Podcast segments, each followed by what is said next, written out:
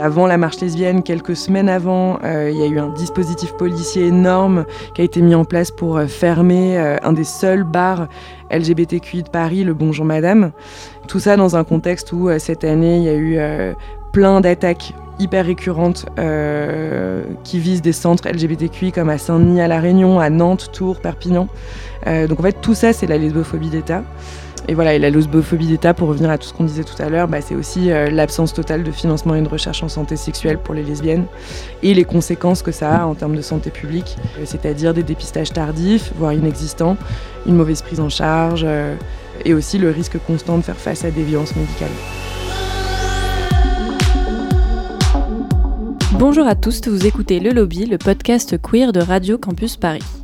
L'année 2013, c'était il y a 10 ans déjà, et pour les homos, les contre-natures et autres LGBT, ça a été une année pour le moins éprouvante. Et oui, si le mariage entre personnes du même genre a été légalisé, l'homophobie semble avoir été elle aussi autorisée dans les médias, dans les énormes manifestations de la Manif pour tous, qui porte très mal son nom puisqu'elle désigne en fait la Manif pour tous les hétérosexuels, mais aussi à l'Assemblée nationale où, rappelons-le, il était question d'être pour ou contre des droits et des existences, comme si tout ceci était parfaitement normal. Les discours haineux et en premier lieu blessants pour les concernés allaient bon train. Pour ma part, j'avais une dizaine d'années à cette époque et je me rappelle avoir été à une, une manifestation en faveur du mariage pour tous avec mon père. Je me souviens surtout des panneaux détournés des princesses Disney qui s'embrassaient entre elles et j'ai trouvé ça absolument formidable. Et peut-être que quelque chose aurait dû monter au cerveau. Bref, c'est dans ce contexte assez plaisant que l'association Fier a vu le jour. Fier, c'est quoi? C'est qui? Pourquoi? À l'occasion des 10 ans de cette association, nous recevons aujourd'hui deux de ses membres, Esther et Inès, pour répondre à ces questions. Bonjour Esther. Bonjour. Et bonjour Inès. Bonjour. Merci d'être avec moi en studio aujourd'hui. Je parlais en introduction des manifs de 2013. Quels souvenirs est-ce que vous, vous gardez de cette année Esther, par exemple moi, en 2013, je faisais mes études et je me souviens de, surtout en cours de philosophie, etc., de débats assez houleux sur cette question avec un prof très réac qui euh, prouvait par A plus B que c'était euh, contre nature, hein, comme tu l'as dit en introduction. Et, euh, et, donc, dix ans plus tard, ça fait sens de militer à Fier parce que cet assaut, elle est née justement à cause de ces discours haineux euh, en 2013 autour de la PMA pour tous, du mariage pour tous, etc. Euh, et toi, Inès? Moi, en 2013, euh, j'étais déjà une baby green et j'avais ma première relation. Et du coup, on avait été manifester. J'étais pas militante, mais on avait quand même participé aux manifestations. Et ce qui m'a marqué, c'est que quand la loi est passée, euh, ma grand-mère m'a appelée et m'a dit Inès, c'est super, tu vas pouvoir enfin épouser euh, ta chérie, c'est super. Elle était très euh, contente pour moi. Donc, pour moi, c'était, même si c'était un instant de lutte, c'était aussi un instant de, de joie. Et j'ai trouvé que ça, ça nous a apporté beaucoup, je pense. Bah, c'est super mignon. Et en parlant de joie, si je vous reçois aujourd'hui, c'est pour parler de quelque chose de joyeux, de festif. Euh, comme quoi, nous savons aspirer la haine pour en faire de la fête. Vous fêtez cette année les 10 ans de l'association. Euh, quand et où? On fête les 10 ans de l'association Fier, 10 ans de militantisme lesbien radical, ce samedi 21 octobre, à la Folie, qui est un endroit euh, qui est dans le parc de la Villette. Et on a concocté un programme euh, avec beaucoup d'artistes, d'intervenants, d'intervenantes, euh, de militants, de chercheuses, de collectifs qui organisent des sex parties, etc. Et donc c'est un programme qui s'étend de 9h du matin à 2h du matin. et ça va être super. Euh, du coup, je l'ai dit en intro, Fier a été créé en 2013. Est-ce que vous pouvez m'en dire un peu plus sur la création de cette association? Est-ce que euh, les événements de 2013 ont été les facteurs essentiels à cette création? Est-ce qu'il y avait déjà une volonté, euh, peut-être bah, dans les années avant, de créer une association spécifiquement lesbienne dans le paysage des assos LGBT+, françaises et surtout parisiennes? À l'origine, les personnes qui ont créé Fier étaient dans une autre association féministe et je pense qu'elles ont, ressenti en tout cas euh, le besoin de créer une association euh, féministe lesbienne spécifique pour pouvoir lutter à nos luttes, enfin participer à nos luttes euh, spécifiques en tant que femmes lesbiennes. Et Fier s'adresse aux femmes lesbiennes de, de tout le spectre lesbien. Et, je pense que ça a manqué, en tout cas à cette époque-là. Et clairement, je pense aussi que les événements de 2013 ont joué aussi dans cette émulsion de militantisme et qu'elles ont sûrement ressenti le besoin de créer Fier en 2013, euh, Fier euh, s'est créé et s'est positionné comme une association féministe radicale révolutionnaire. Et, euh, et depuis, c'est une association qui mène vraiment toutes ses luttes dans une perspective féministe, anti-essentialiste, anti-capitaliste, anti-raciste, décoloniale, anti-grossophobe, anti-validiste et écoféministe. Et c'est des combats qui se retrouvent du coup à la fois dans les luttes sociales, comme on a pu le voir cette année en 2023 contre la réforme des retraites, mais aussi contre toutes les oppressions que notre communauté subit. Et du coup, qu'est-ce qui fait la spécificité de Fier par rapport à d'autres associations lesbiennes ou queer, par exemple comme les Invertis ou les Divines? Bah, je crois qu'il y a plein de spécificités. Euh, déjà, euh, ça fait dix ans qu'on existe et quand on regarde l'historique de toutes les actions qui ont été menées, euh, ça décrit bien aussi le, les combats, les sujets sur lesquels on se positionne, etc. Mais je crois aussi que ce qui nous différencie, c'est toute notre réflexion et notre, engagement pour la sexualité et la santé sexuelle des lesbiennes euh, et des personnes trans. Euh, à ce titre, euh, on, fait depuis 2015, on a créé des kits de santé sexuelle qu'on distribue sur des stands de prévention lors de soirées queer où il y a une population lesbienne. Donc ça va de la Wet For Me par exemple au festival Drama cette année. Est-ce que vous pouvez me dire rapidement pourquoi vous, vous avez eu envie de rejoindre l'association? Est-ce que euh, vous l'avez découverte euh, et vous, vous l'avez rejointe directement ou est-ce que ça faisait déjà quelques années que vous saviez qu'elle euh, existait? Moi, ça fait un an et demi que je suis chef et j'avais jamais fait vraiment de militantisme avant. J'avais participé, comme je l'ai dit avant, à des manifestations, mais je m'étais jamais réellement engagée plus que ça. Et c'est bah, à la suite du confinement, et je pense que c'est ça m'a hum, donné envie de pouvoir euh, rencontrer des personnes avec qui je pourrais mener des actions, avec qui euh, je pourrais vraiment m'impliquer euh, dans la communauté et faire en sorte de pouvoir changer les choses à notre échelle. Et c'est comme ça que j'ai rejoint Fier. Et ce qui m'a poussé à aller chez Fier, c'était justement cet aspect santé sexuelle sur lequel on pouvait bah, agir concrètement dans le quotidien des lesbiennes, parce qu'on le voit très bien quand on va en soirée, il y a une vraie méconnaissance euh, quand on distribue nos kits, euh, les filles euh, ou les personnes en tout cas sont plutôt bah, étonnées, limite, de, voir ce genre de choses. Donc ça prouve bien qu'il y a une réelle importance à ce qu'on fait. Mais au-delà de cet aspect-là, il y a aussi un aspect plus militant ben, par rapport à toutes les luttes qu'il y a eu ces dernières années, où ça a été bien de pouvoir s'unir avec entre nous et aussi avec d'autres collectifs pour pouvoir bah, avancer ensemble sur ces sujets. Comment concrètement vous vous organisez pour lutter? Est-ce que vous avez des subventions? Euh, Où vous vous retrouvez? On se retrouve euh, sur plusieurs aspects. On a des subventions. On a eu récemment une subvention des sœurs de la... Des sœurs de la perpétuelle indulgence du couvent de Paname. Et on les embrasse très fort. On les embrasse de la prévention sexuelle. Elles nous ont donné des sous pour qu'on puisse faire de la prévention sexuelle. Et après, au-delà de ça, on fait des événements bah, comme euh, l'événement qu'on fait euh, à la folie pour euh, récolter des dons. à côté de ça, on a toujours notre Hello qui est ouvert si vous voulez nous faire un petit don pour nous aider à acheter des digues dentaires. Et, euh, et, surtout sur cette question de, des subventions, euh, Fier, c'est une association qui ne soutient ni ne dépend d'aucun parti politique.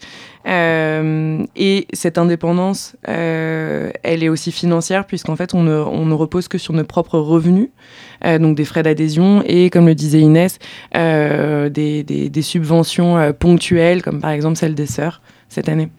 Et du coup, en termes de lieux, euh, récemment, la librairie Violette Co a réouvert. Euh, on les avait d'ailleurs reçus dans le lobby il y a deux semaines et on a vu que cette ouverture a été accompagnée d'énormément de joie. Euh, en premier lieu, bah, d'avoir un lieu lesbien, queer, mais aussi surtout lesbien. Et on en manque terriblement. Est-ce que vous avez des lieux, vous, pour vous retrouver en tant qu'association? Non.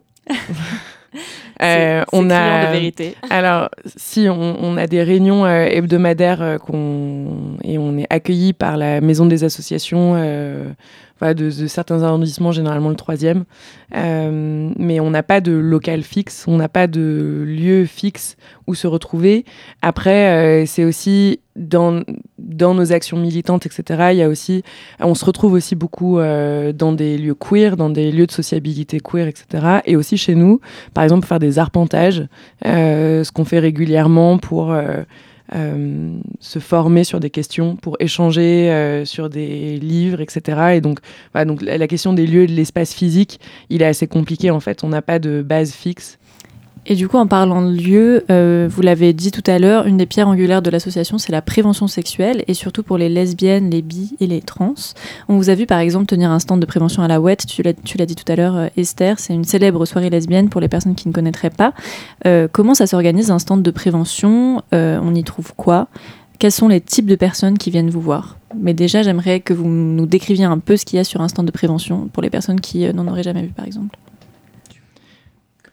Euh, bah, comme on le disait tout à l'heure, ça fait depuis 2015 qu'on a créé ce kit de prévention pour les femmes et ou personnes trans ayant des relations sexuelles avec des femmes ou personnes trans.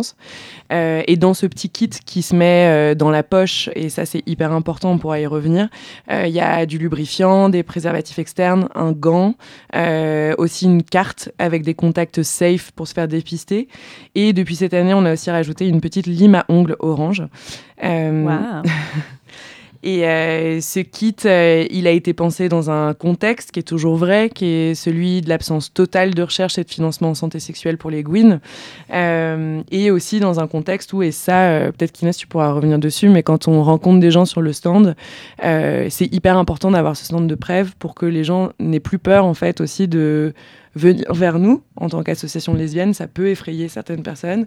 N'aie plus peur non plus de poser des questions vraiment basiques sur la santé sexuelle, euh, puisque même nous, en fait, de par cette absence totale de recherche de financement euh, sur, euh, sur nos pratiques, nos identités, on voit bien qu'il y a, y a vraiment tout à faire. quoi. Qui vient vous voir sur ces stands de preuve Donc, du coup, par exemple, à la WED, j'imagine que c'est les personnes qui viennent pour faire la fête. Mais est-ce que vous tenez des stands de prévention surtout dans les milieux festifs ou vous avez tenu des, des stands de preuve où cette année, par exemple?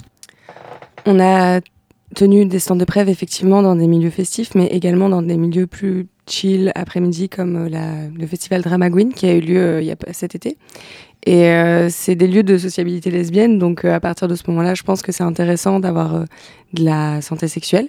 Et pour parler un peu des personnes qui viennent nous voir, c'est tout type de personnes qui sont souvent intriguées par euh, ce qu'on leur présente et qui euh, bah, sont très intéressés souvent, vont nous poser des questions diverses et variées, autant sur euh, les pratiques que le dépistage, que d'observer les... Ils vont vachement nous poser des questions par rapport aussi aux dépliants qu'on a devant nous, qui leur permettent de se renseigner sur les différents aspects de la sexualité. Et Ouais, je pense que c'est, ben, tu l'as dit, c'est vraiment le plus important. Et puis, euh, puis vraiment revenir aussi sur cette question de visibilité, c'est hyper politique en fait de pouvoir euh, proposer euh, un espace de dialogue et d'échange et de assez libre en fait autour de la sexualité et, et, de la prévention en santé sexuelle. et et quand on dit que c'est politique, ça l'est vraiment parce qu'en faisant ça, en fait, on, ouvre aussi le débat, euh, les questions et, euh, on, essaye à notre toute petite échelle, en fait, de contrer un peu euh, cette méfiance aussi qu'on a chez les Gwyn du corps médical, dont la mission c'est quand même de nous soigner, de prévenir, de nous accompagner dans le soin. Et, et c'est vrai qu'encore une fois, il y a tellement rien qui est fait pour les lesbiennes que en fait euh, voilà à notre échelle au moins on, ouvre un dialogue possible mm. avec des personnes euh, qui se posent des questions ou peut-être qui se posaient pas de questions mais qui s'en posent en nous rencontrant c'est souvent le cas notamment avec la digue dentaire qui est, qui est, qui est très, très méconnue parce que d'une part, parce que comme je disais, il n'y a pas de prévention autour de, de, de, de, ça, donc forcément elle est inaccessible, elle est très chère, et même dans nos pratiques, c'est pas du tout courant en fait d'utiliser une digue dentaire. Outre le pôle santé, euh, une petite question un peu plus générale sur vos actions. Vous avez aussi organisé la marche lesbienne 2023. Euh, comment ça s'est passé cette année pour vous entre l'organisation de la marche lesbienne, les 10 ans qui arrivent samedi, euh, dont on va détailler le programme tout à l'heure, mais aussi le Pink Block, dans lequel vous vous êtes assez impliqué Est-ce que pour vous c'est important d'être aussi dans des manifs sociales, pas seulement LGBT, mais aussi, bah, par exemple, de vous insurger contre la réforme des retraites? Alors euh, oui, l'interassociatif c'est hyper important. Euh, le Pink Block, ça, on y a participé euh, pour justement créer en fait une synergie effectivement entre tous les collectifs LGBTQI qui existent pour s'investir aussi dans les luttes sociales qui nous concernent aussi. donc ça a été le cas pour la réforme des retraites. mais pour revenir aussi sur la marche lesbienne, effectivement, on a, on a organisé la troisième marche lesbienne euh, de Paris, il me semble que c'est la troisième, euh, à l'occasion de la journée de la visibilité lesbienne du 26 avril 2023. Ça a été une, marche qui a rassemblé plus de 4000 personnes et dont le mot d'ordre était euh, contre la lesbophobie d'État et ordinaire qui engendre une précarisation de nos existences. Et je crois que même à travers ce mot d'ordre, en fait, on rassemble un peu tout le tout le projet politique aussi de l'association. Euh, ce qu'on peut dire rapidement, euh, qu'est-ce que ça veut dire la lesbophobie? C'est pas qu'une affaire d'acte individuel, c'est surtout euh, une forme d'oppression systémique qui se couple à la misogynie, au racisme, à la transphobie, au mépris de classe. Donc en fait, quand on a appelé à marcher contre la lesbophobie d'État en avril dernier, on a appelé à manifester contre tout ça. Euh, contre un État et sa dérive fasciste qui fait barrage à une société plus égalitaire, euh, en votant des lois ouvertement oppressives, euh, en voulant faire passer, par exemple, cette réforme des retraites, ou en passant sous silence aussi des sujets urgents. Donc voilà, donc, euh, et puis rien que 2023, ça a été vraiment un exemple euh, de toute cette violence euh, étatique. Donc on a parlé de la réforme des retraites, mais c'était aussi le rapport du GIEC qui est complètement ignoré et qui a des répercussions très concrètes sur nos identités queer. C'est aussi la loi Darmanin et avant la marche lesbienne, quelques semaines avant, euh, il y a eu un dispositif policier énorme qui a été mis en place pour euh, fermer euh, un des seuls bars LGBTQI de Paris, le Bonjour Madame. Tout ça dans un contexte où cette année, il y a eu plein d'attaques hyper récurrentes qui visent des centres LGBTQI comme à Saint-Denis, à La Réunion, à Nantes, Tours, Perpignan. donc en fait, tout ça, c'est la lesbophobie d'État. Et voilà, et la lesbophobie d'État, pour revenir à tout ce qu'on disait tout à l'heure, bah, c'est aussi euh, l'absence totale de financement et de recherche en santé sexuelle pour les lesbiennes et les conséquences que ça a en termes de santé publique, c'est-à-dire des dépistages tardifs, voire inexistants, une mauvaise prise en charge. Et aussi le risque constant de faire face à des violences médicales. En parlant de, difficultés d'accès à la santé, euh, on sait que le mot d'ordre de la marche lesbienne 2021, c'était euh, pour la PMA, qui a été votée depuis, mais euh, qui est extrêmement contestée puisque elle reste inaccessible, par exemple, aux personnes trans, qui sont souvent extrêmement mal accompagnées dans leur parcours, et puis aussi parce que dans les faits, ça dure des années, c'est très compliqué, on entend souvent la formule parcours du combattant pour en parler. Et je voulais un peu vous demander, est-ce que pour vous, ce combat euh, pour la PMA, il a été, il est structurant euh, pour le lesbianisme politique en France, de la même manière que euh, bah, on a vu qu'en 2013, il y a eu bah, des manifs absolument énormes et que le, mariage pour tous a, a vraiment cristallisé une homophobie absolument incroyable. Euh, d'ailleurs, à ce propos, il y a un, très bon livre qui vient de sortir, euh, enfin qui est sorti il y a quelques mois, qui s'appelle Les Humiliés de Rosanne Le Carboulec, euh, qui essaye de faire le bilan dix ans après le mariage pour tous. Euh, je suis en train de lire et c'est vraiment, euh, c'est vraiment passionnant. Et en fait, elle, dit que euh, bah, c'est aussi quelque part les médias qui ont, créé, qui ont donné voix à cette homophobie ambiante. Et j'ai l'impression que pour la PMA, c'était aussi un peu la même chose, comme si c'était un débat éthique. voilà. Et du coup, je voulais savoir, bah, dans l'histoire du lesbianisme politique, est-ce que c'est quelque chose qui est structurant? Je sais pas si c'est structurant, mais en tout cas, pour moi, ça a toujours fait partie des luttes essentielles euh, pour euh, les lesbiennes et du lesbianisme politique, à notre droit à, pouvoir enfanter sans, avoir, sans être dépendante d'un homme. Et je pense qu'il y a quand même une portée, euh, en tout cas, sur le choix des femmes de le faire ou de ne pas le faire. Parce que quand on voit en réalité, il y a énormément de femmes hétéros qui font des PMA et de femmes seules, en fait, qui choisissent de faire des enfants. Donc, finalement quelque chose qui profite aux lesbiennes, c'est quelque chose qui profite à tout le monde en réalité. Et c'est pour ça que c'est une lutte parmi d'autres luttes qui font partie du lesbianisme politique et qui sont, à notre sens, euh, essentielles. C'est les mêmes pièces, enfin, c'est les pièces d'un même puzzle. Pour finir, j'aimerais bien qu'on revienne sur le programme de la fête des 10 ans euh, qui sera euh, samedi, donc demain. Euh, vous avez en journée une table militante. Est-ce que vous allez parler de la PMA Non, je rigole. Est-ce que vous pouvez nous dire quels seront les invités et aussi nous, nous, dire un peu bah, ce qu'on va trouver dans cette, dans cette journée militante? Alors, je peux peut-être commencer globalement. le programme de cette journée, il s'est hum, on, l'a vraiment essayé de le penser euh, d'un point de vue hyper politique euh, et en mettant l'accent aussi sur ce qu'on fait en santé sexuelle. Euh, donc je pense que enfin on on, co-construit des ateliers et notamment une sex party avec un collectif qui s'appelle Monts et Merveilles qui fait un taf incroyable et ça par exemple c'est vraiment le clou du spectacle de cette journée. Il y aura par Monts et Merveilles un atelier Shibari, un atelier autour du consentement et comment euh, euh, interagir, notamment dans des espaces euh, où il y a une proximité physique, comme les espaces de sociabilité, comme une sex party, etc. On va aussi animer une discussion autour des dyke rooms, à quoi ça sert, pourquoi on n'en voit jamais. on parle beaucoup de backroom. Euh, mais de room en fait, c'est très très rare. Euh, donc tout ça, ça a évidemment une dimension politique, mais c'est aussi pour euh, faire la fête. Mhm. on aura aussi un drag show par Yax Ferry. avec un atelier de draking d'ailleurs le matin qu'il organise à la mutinerie et et des lap dance, des DJ sets de carambolage, d'Ike Ménopause, d'Ictopia. Euh, donc que des collectifs queer, lesbiens, et donc on est vraiment trop contente de, de les accueillir.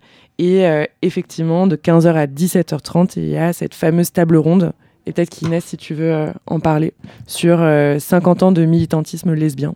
Yes. Et donc, on va recevoir Carole Vidal, qui est l'une des cofondatrices de Violette Co, ainsi que Christine Lemoine, qui est euh, une vidéo archiveuse des mouvements lesbiens, féministes, LGBT depuis les années 80 et militante active engagée aux archives recherche culture lesbienne depuis 1990. On va également recevoir euh, Pauline Clocher, qui est chercheuse, puis euh, Sabine El Rassas, cofondatrice du groupe LOX, Lesbian of Color, qui, va nous, qui vont du coup échanger avec nous de 15h à 17h30 autour euh, du sujet du militantisme lesbien. Et euh, ce sera animé par euh, l'une des co-militantes de FIER.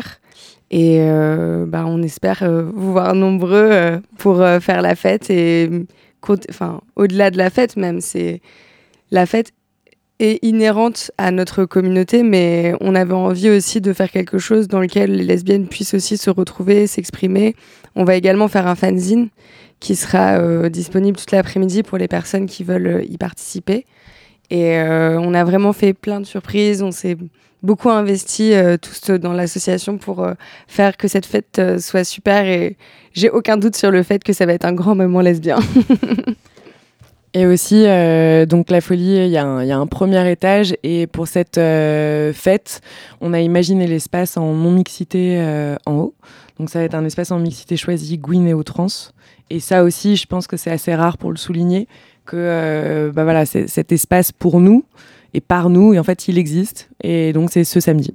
C'est gratuit, c'est offert euh, par euh, les co-militantes de Fier et La Folie et tous les artistes qui vont venir partager la scène avec, avec nous et fêter 10 ans de militantisme lesbien chez Fier.